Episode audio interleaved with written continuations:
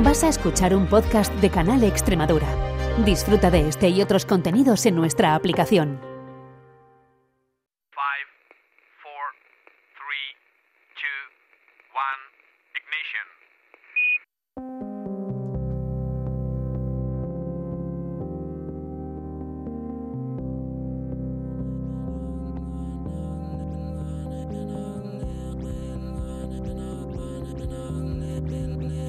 En Canal Extremadura Radio comienza Principio de Incertidumbre con Jorge Solís.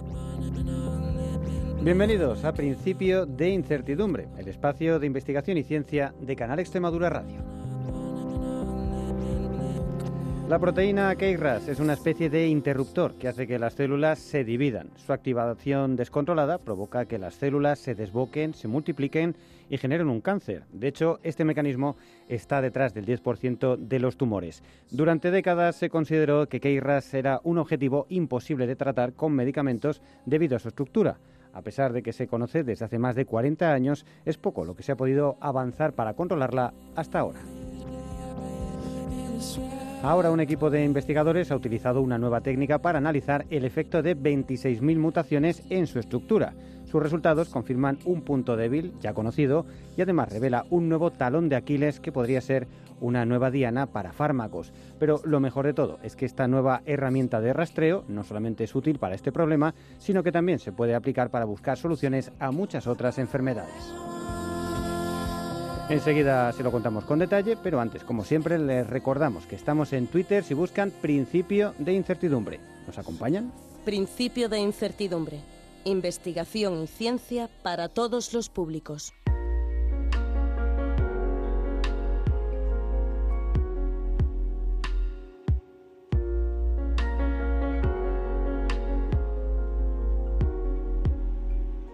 Uno de cada dos hombres y casi una de cada tres mujeres tendrá cáncer a lo largo de su vida. En el 10% de los casos, el tumor estará impulsado por mutaciones en el gen KRAS. Las alteraciones en KRAS están detrás de casi el 90% de los casos de cáncer de páncreas, el 40% de los de colon o el 35% de los de pulmón. El gen fue descubierto en 1982, pero su estructura es tan compleja que en estas cuatro décadas es muy poco lo que se ha podido avanzar para corregir sus fallos. Ahora un equipo de investigación del Centro de Regulación Genómica en Barcelona ha logrado por fin crear un mapa completo de la proteína y así encontrar sus puntos débiles. Su avance se publica en Nature. Y para conocer más detalles sobre cómo lo han hecho y qué nuevas vías se abren ahora para crear fármacos, vamos a conversar con uno de sus autores, con Albert Escobedo, que es investigador postdoc en el grupo de Sistemas y Biología Sintética que lidera Ben Lenner en el Centro de Regulación Genómica de Barcelona. Así que lo primero es dar la bienvenida a Albert a principio de incertidumbre. Albert, ¿qué tal? Buenos días. Buenos días.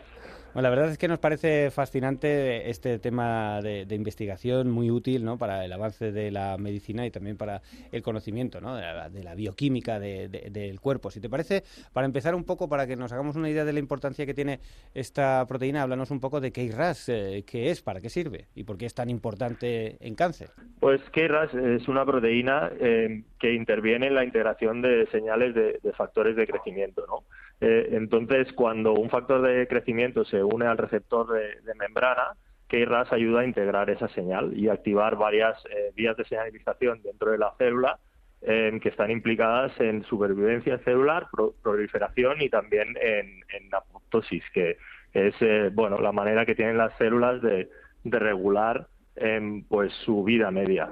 Uh -huh. O sea que es un poco eh, una, una, proteína que, que, que sirve para, para, transmitir información, digamos, dentro de la célula y además con esas tres operaciones tan importantes eh, para, para, los tejidos, que es un poco, eh, hay que crecer más o, o, hay que, o hay que eliminarse, ¿no? Eso es, eso es, es una especie de hub de señalización. Uh -huh.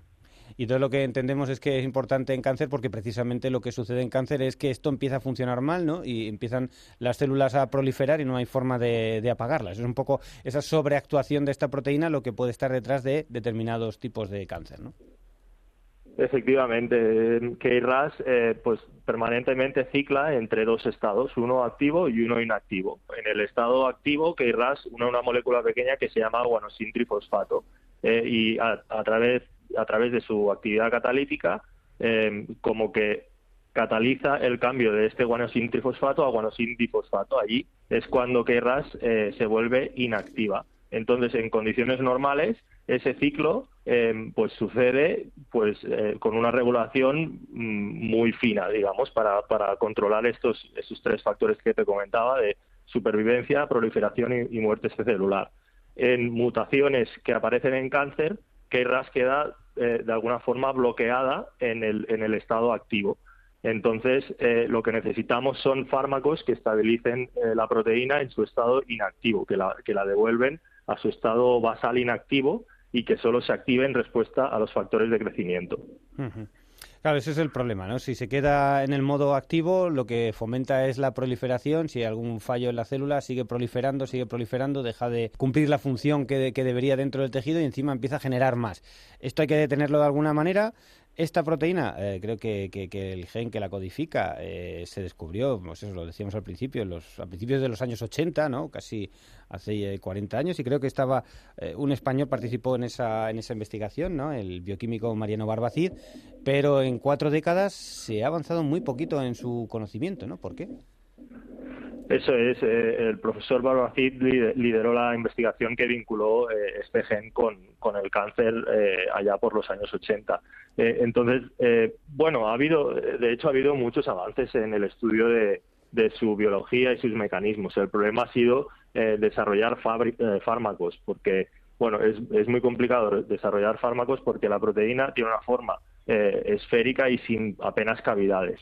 entonces, la manera eh, en la que se desarrollan eh, normalmente fármacos es buscando cavidades donde moléculas pequeñas, eh, en este caso los fármacos, se puedan unir. lo que pasa es que en la superficie de KRAS estas cavidades apenas existen.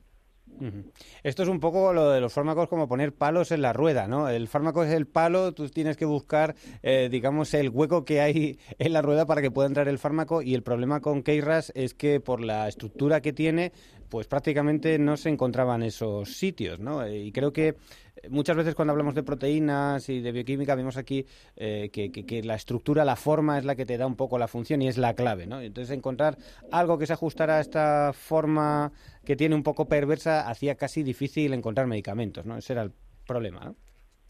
Efectivamente, si, si me permites eh, una analogía, ahora que me hablabas de palos en las ruedas, a mí siempre me gusta pensar en las proteínas como, como eh, máquinas de un taller mecánico.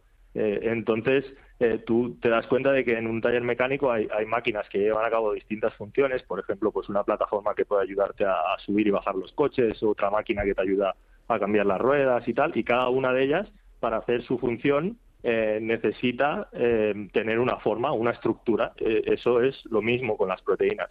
Entonces, imagina que en el taller una máquina se nos descontrola y, no hay manera de apagarla. Entonces, ¿cuál sería la reacción? Pues tal vez meter un palo ahí para intentar bloquearla, ¿no? Pues eso es lo que intentamos hacer eh, de manera muy simplificada eh, para desarrollar fármacos contra proteínas que están descontroladas.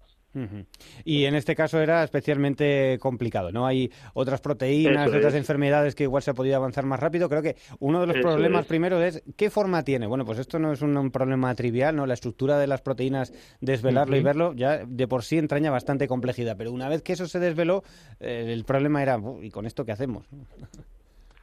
Sí, exacto. Eh, eh, es, eso. a veces para algunas proteínas, pues es evidente eh, dónde hay que meter el fármaco, dónde hay que meter el palo, pues porque tienen ciertas cavidades en su superficie eh, donde se pueden unir esos fármacos. Pero en el caso de KRAS, pues su superficie prácticamente llana, sin cavidades, eh, dificultaba esa labor.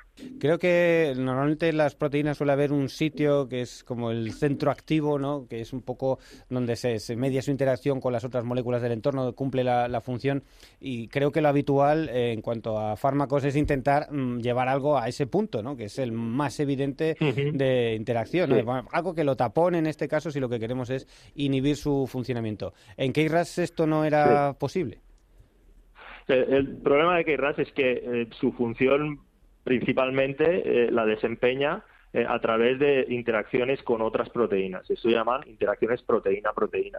Y las superficies que median interacciones proteína-proteína suelen ser muy extensas y muy llanas. De forma que las moléculas pequeñas que suelen, suelen ser fármacos contra otras proteínas que queremos tratar, en este caso no son del, no eran del todo adecuado para, para adecuadas para interferir en estas interacciones? Pues porque son demasiado pequeñas para, para cubrir estas superficies tan extensas de interacción proteína-proteína y además, eh, como te decía antes, eh, en estas eh, superficies no, no hay cavidades. Y creo que, a pesar de ello y después de muchísimo trabajo, eh, a los 30 años más o menos de encontrarse, el equipo de, otro bioquímico, de, de Kevin Shokat, sí que encontró una pequeña cavidad en la que permitía tal vez diseñar un fármaco. Y de hecho, los dos fármacos que hay ahora mismo em, contra, bueno, para intentar eh, inhibir eh, la actividad de esta proteína, sí que se han desarrollado. son mejores que, que los métodos que había previamente, pero aún así era un poquito mejorable la cosa, ¿no?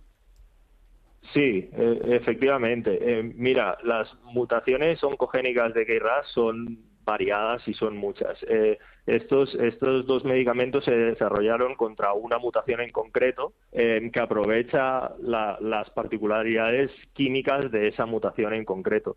Eso eh, les facilitó desarrollar un tipo muy concreto de fármacos en una cavidad que hasta entonces eh, no se había logrado eh, desarrollar ningún fármaco.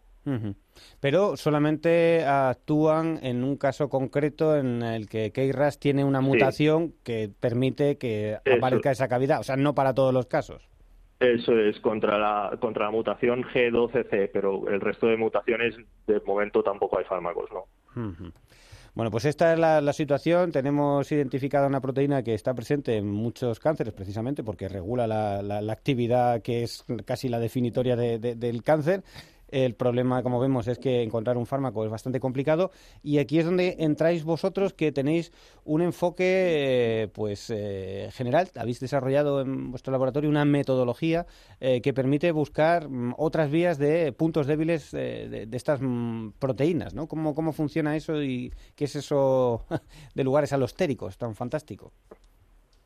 Bien, pues mira, nosotros hemos desarrollado una, metodología que se llama eh, mutagénesis de escaneo profundo multidimensional. Eh, entonces, eso que suena tan complicado simplemente consiste en introducir en todas las posibles mutaciones eh, en, el, en el gen de KRAS y estudiar o medir cuál es su efecto en la función de la proteína. Y esto un poco lo, hacéis eh, in vitro, lo hacéis eh, en simuladores eh, con, ordenador, porque claro, esto suena a bastante volumen de mm, prueba y error de miles y miles de combinaciones. Sí, nosotros lo hacemos in vitro. Lo que pasa es que luego estos ensayos los hacemos a nivel intracelular. usamos un sistema en levadura para, para medir eso dentro de la célula. Entonces, eh, básicamente, te explico un poco. Nosotros lo que hacemos es generar a nivel eh, de ADN todos los posibles mutantes en una forma de librería. Eh, entonces, nosotros generamos esta librería y tenemos todos los, posibles genes que, codifican para todos los posibles mutantes en un solo tubo. Entonces, eso, esa librería la transformamos dentro, la, metemos dentro de células de levadura y esas células de levadura eh, las crecemos en un medio selectivo. Eh, eso significa que introducimos presión selectiva. Entonces, las células eh, que tienen variantes de la proteína KRAS más activas tendrán más posibilidades de sobrevivir en ese medio selectivo comparado con las que tienen variantes de, de la proteína KRAS que es menos activa. Entonces, al final del experimento, nosotros tenemos una especie de clasificación eh, sabemos cuáles son más activas y cuáles son menos activas y de hecho tenemos una, eh, una medida gradual, eh, no es blanco o negro, es una clasificación. Y esto os da un poco una visión controlada, que podéis observar las distintas variantes de KRAS que se puede dar en la naturaleza, ¿no? De una forma controlada. Esto es todo el abanico de posibilidades de KRAS. Muy bien. Eso es, todas las eh, variantes posibles, sí. Y a partir de ahí, ¿qué, qué, es lo que mm, hacéis? ¿Qué es esto de eh, visto de lugares eh, alostéricos, alosterismos? Háblanos un poco de este concepto y, ahora nos dices cómo lo buscáis vosotros en todo esta, este catálogo que desarrolláis. Bien, pues como comentábamos antes, eh, la mayoría de proteínas tienen un lugar activo o una superficie de interacción eh, claras donde, donde realizan su función o, que, es la intermediaria de la función. Eh, lo que pasa que también existen lo que tú bien llamas sitios alostéricos, que, que son sitios de la proteína que son remotos al sitio de acción que también controlan esa función. Eh, ¿Y eso cómo se descubren? Porque, claro, no, no, debe ser nada evidente de, ah, pues mira, aquí también hay, digamos, como una puerta trasera eh, química, ¿no? Eh, algo que si podemos mediar una interacción en esta otra región, que quién lo iba a decir, aquí encontramos que, que, somos capaces de controlar el comportamiento de, de, la proteína. ¿Cómo hacéis para encontrar esos lugares en, en Keiras, en este caso? Eso es, pues como, como tú bien dices, pues no, no, hasta el momento no era sencillo y normalmente pues eh, los científicos se basaban en la, en la intuición basada, pues en, como comentabas antes, en la estructura de la proteína para, para intentar descubrir nuevos sitios alostéricos.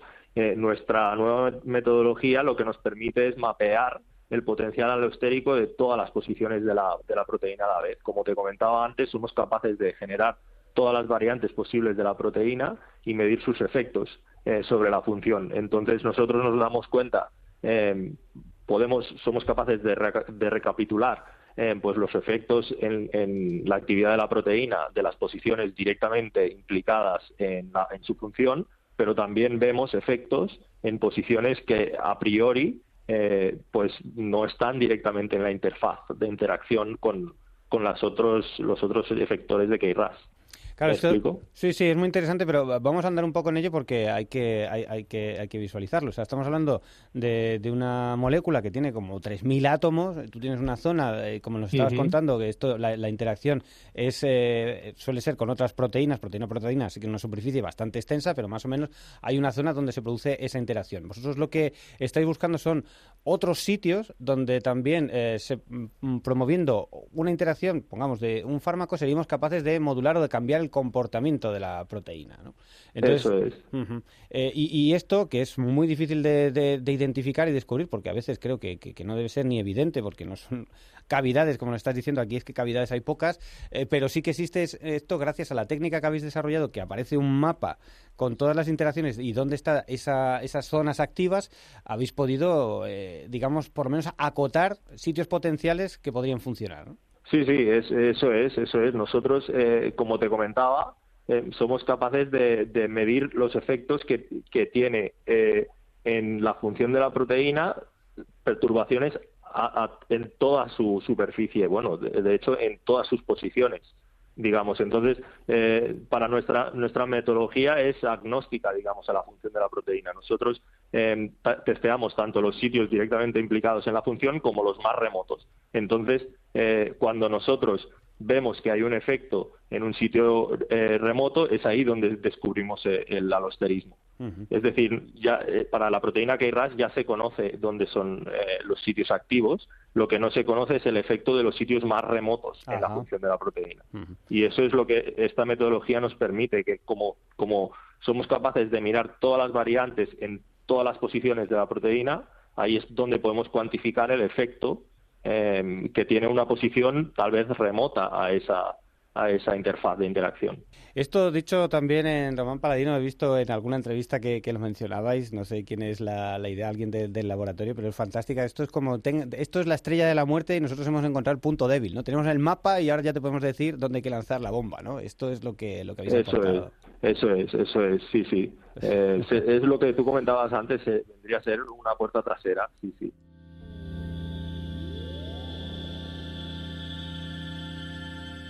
Bueno, la verdad que esto, eh, esta técnica, ya hablamos con, una compañera que estaba en vuestro laboratorio, con Julia Domingo, nos habló un poco de esta metodología hace ya algunos meses, en abril de 2022.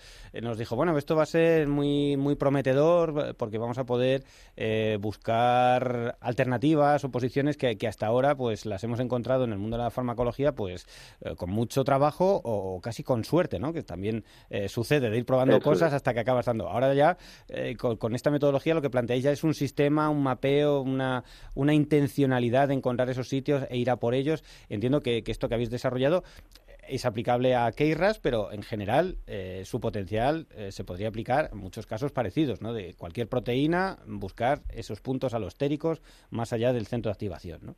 Sí, eh, efectivamente. Cuando hablaste con Julia, pues el equipo había desarrollado la, metodología y probado su, su efectividad en, digamos, proteínas modelo. Ahora, en este nuevo artículo, demostramos su efectividad en una diana eh, oncogénica bien conocida y, hemos conseguido mostrar pues su utilidad y a partir de aquí la idea es eh, pues eso aplicarla a otras dianas terapéuticas eh, implicadas en no solo en oncología, pero en otros tipos de enfermedades también. Hombre, la verdad es que no, nos parece maravilloso que podamos hablar con alguien de ese laboratorio en abril del 22 y nos digan tenemos algo que es bueno y, podamos hablar contigo en enero de, del 24 y ya, ya tengáis cosas con proteínas tan claves como KRAS que han sido además tan esquivas. Por seguir un poco con el caso de, de KRAS, cuéntanos un poco qué es lo que habéis identificado y qué alternativas se abre. Había muchas otras posibilidades, hay pocas ¿Cuántos lugares alostéricos habéis encontrado? Bien, pues eh, como, te decía, eh, no tiene cavidades evidentes, pero sí que se habla de cuatro, cuatro pequeñas cavidades, ¿vale? Entonces, eh, sí que eh, algunas de ellas están directamente en la superficie de interacción o muy cercanas.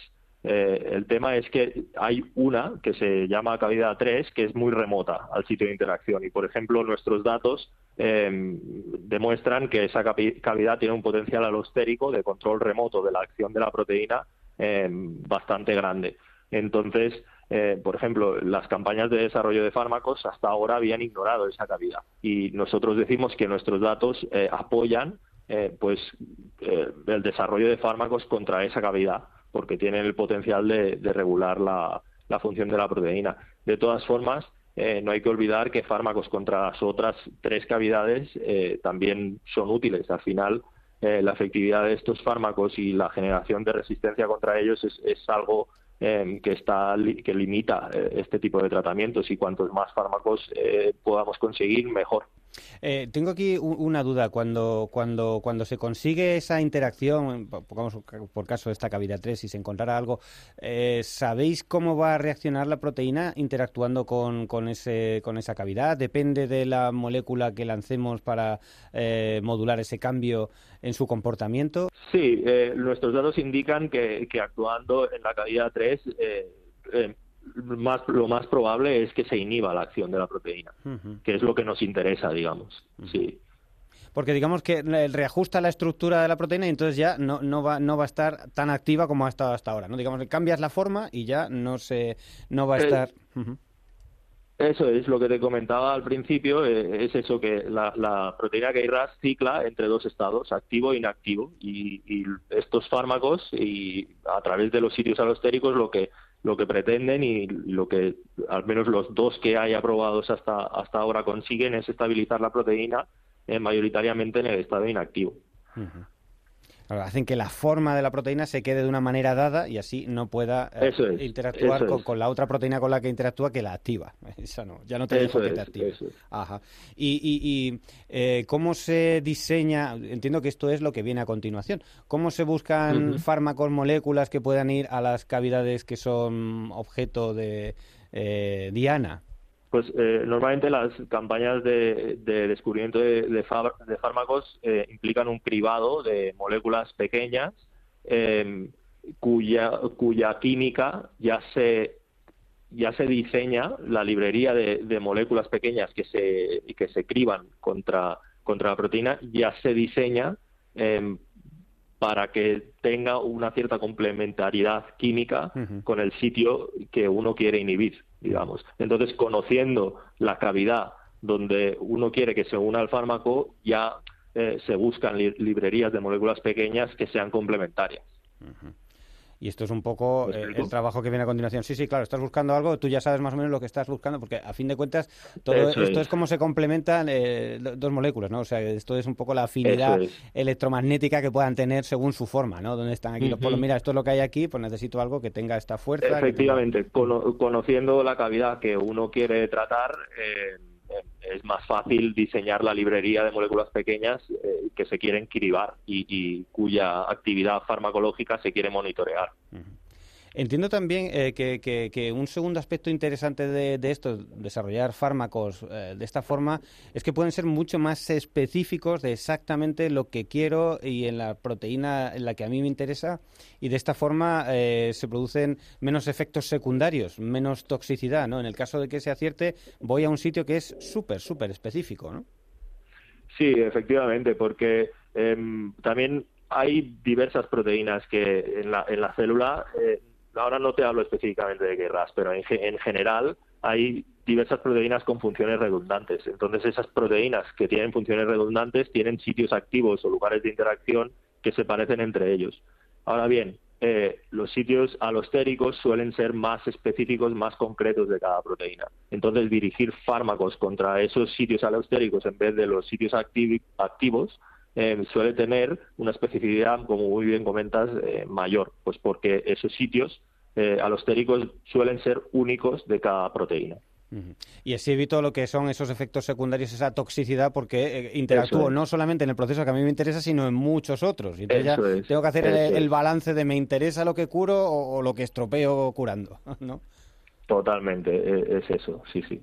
Y ahora ya son las farmacéuticas las que tienen que, ir viendo un poco de, bueno, vamos a ver si encontramos algo que pueda ser interesante para la cavidad 3. Y creo que en este contexto incluso hay compañeros, ¿no? O ha habido una spin-off del, laboratorio, eh, que un poco no sé si, si se van a animar a intentar ellos también dar con, con esas moléculas fármaco.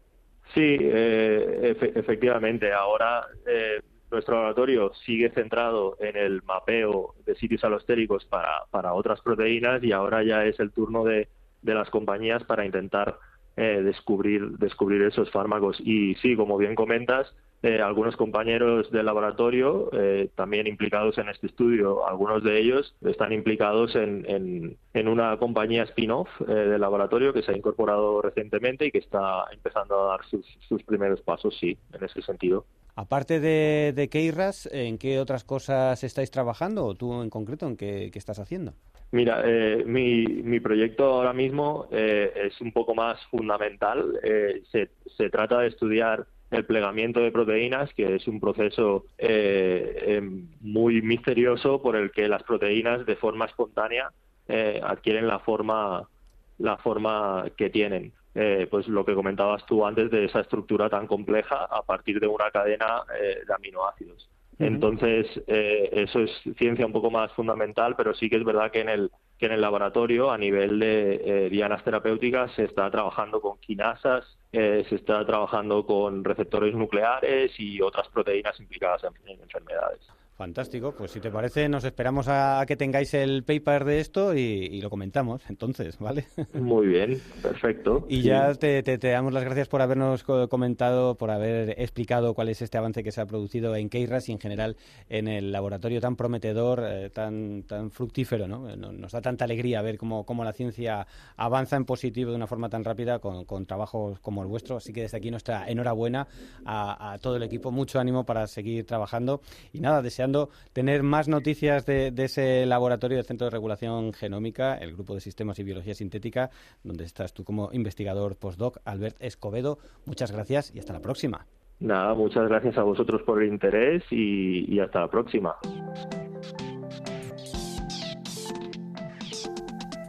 A ustedes muchas gracias por su atención. El montaje sonoro es de Inmaculada Calvo, la dirección de Jorge Solís. Les esperamos la semana que viene. Principio de incertidumbre, arroba canalextremadura.es.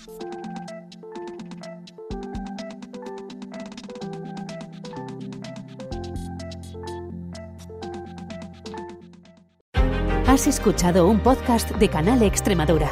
Disfruta de este y otros contenidos en nuestra aplicación.